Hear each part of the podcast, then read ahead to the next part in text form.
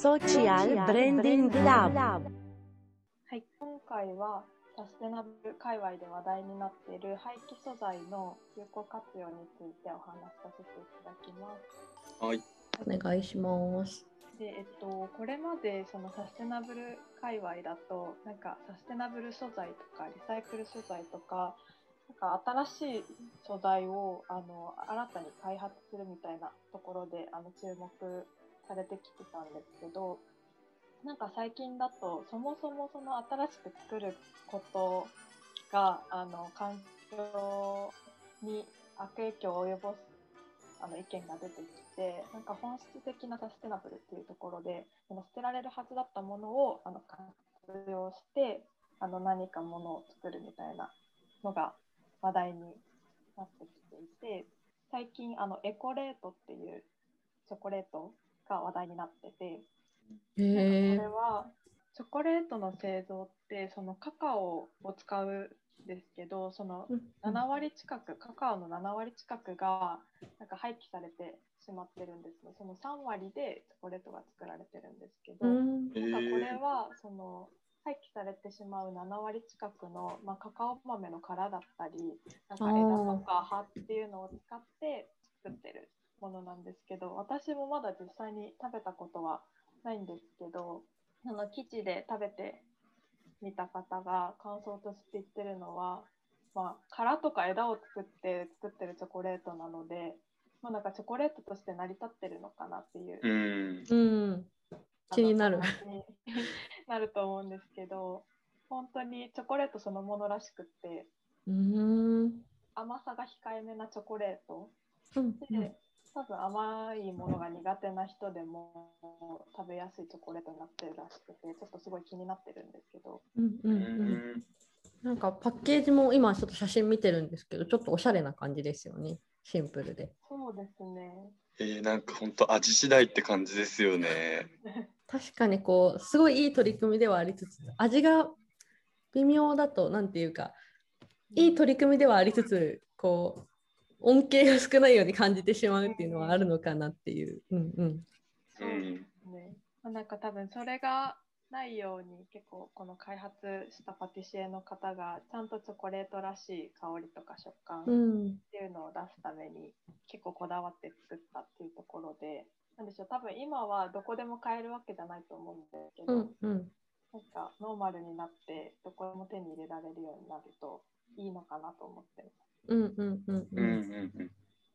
なんかこのチョコレートがすごい本当浸透してきたらそれこそ砂糖でいうその白砂糖がいいのか生成してないあの茶色の砂糖がいいのかぐらいのうんなんていうんですか好みで選べるようになるともちろんこのエコレートの方がより地球には優しいっていうところではありつつ前のチョコレートも好きな人はやっぱまだたくさんいるような気がしてて、そういう意味で言うとなんか両立してよりあのいい方にってなるといいのかなっていう。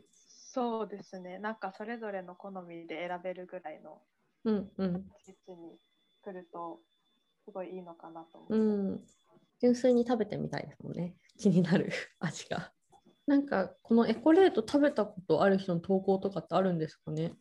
えーだって記事だと普通のチョコレートこっちの方が好みですって書いてあります。うん。そうです、うん。味がそんなに甘さ控えめっていう感じで作ってると思うので、なんか結構ビター系のものが好きな人はこっちが好きとかあるかもしれないですね。いやなんか下手したらこっちの方が好きな人多い可能性ありますよね。なんか甘いもの苦手な人意外と多いんで。そうですよね。うんうん。でも値段がやっぱ1760円とか2200円とか、うんうんうんうん。なんか地球にいいものはやっぱちょっと高いイメージがあるけそうど、なんですよね。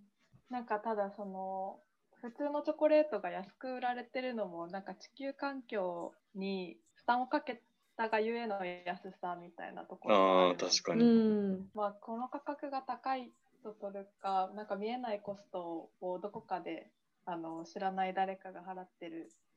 みたいな考え方もあるなと思ってて、うんうんうんなんか多分これからの世の中そういうところもなんか注目してその買うものを選ぶみたいな習慣が広がっていけばいいなと個人的には思ってます。うんうんうん、確かに結構普通に100円とかで買ってますけどそもそもその価格が適正なのかみたいな話でってことですよね。そうですね。うんうんで、えっと、今チョコレートの話をしてるんですけど、うんなんか結構その食品業界だけじゃなくて、あのファッション業界でもそういうことが行われてて、うんその生産するときに余った糸でその糸を活用して新たに洋服を作るみたいなトレンドもあのあってうん。で、えっと、実際にライテンダーっていうブランドさんがなんか他のブランドさんが洋服を作るときに出たあの残りの糸とか、まあ、廃素材みたいなのを使ってあの洋服を作っていてでその残りの糸を使ってるっていうところもあって高品質だけど価格が抑えられてるみたいなところもあってチョコレー。トだと今ちょっと高くなってるんですけどライテンダーさんの場合だとすごいいい糸を使ってはいいるんだけど、まあ、残りの糸っていうところで本来捨てられるはずのものを使ってるので、まあなんか価格が抑えられてるかつ高品質みたいな洋服の作り方ができるようになっててなんかエシカルブランドって高いイメージがうん、どうしてもあるので結構革新的だなと。パーカーとか1万7000円とか、まあ、セーターが1万5000円になってますけど結構普通に高いブランドとかだとめちゃめちゃもっと高いイメージがあるからなんかちょっとお金を払うことでうんうん。少しでもなんだろういいことしてるっていうちょっと自己満なところももちろんあるかもですけど、うんそうですね。着てでもそういうふうに思えるって大事だし実際にそういうことだとしたら素敵ですよね。結構 EC サイトの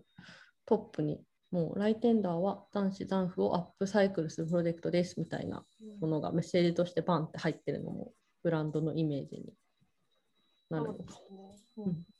なんかデザインが結構そのエシカルブランドってこれまで割となんだろういいことしてるんだけどデザインがあんまり好きじゃないみたいな問題が結構あってちょっと買うのはなっていうなるほど。のがあったんですけど割と誰でもあの着られるようなベーシックなデザインのものが多かったりうんうん。なんかそういうところも従来のエシカルブランドとはちょっと違っててうんうん。すごいあの使いやすい誰でも使いやすいなと。確かに。食べ物だったらまだちょっと試しに買ってみよう。食べちゃったら終わるしってなりますけど洋服とかだとうん。なんだろう。買って自分でこう着て他の人に見られるってところまで考えると結構別の意味でのハードルも確かにあるのかも。でもなんか洋服業界って結構こういう時なんかやり玉に挙げられてきましたよね。すごい CO2 出してるじゃんとか、うん。シーズンごとに服作る意味とはとか、確か結に構なんか 肩身の狭い思いをしてきてるイメージがあったので、うんうんうんそれに対してのアンサーが1個あるっていうのはめちゃくちゃ素敵ですよね。残死、残布って初めて聞きましたもんだって。うんそうですよね。結構私もたまに趣味で手芸するんですけどなんか型取った後の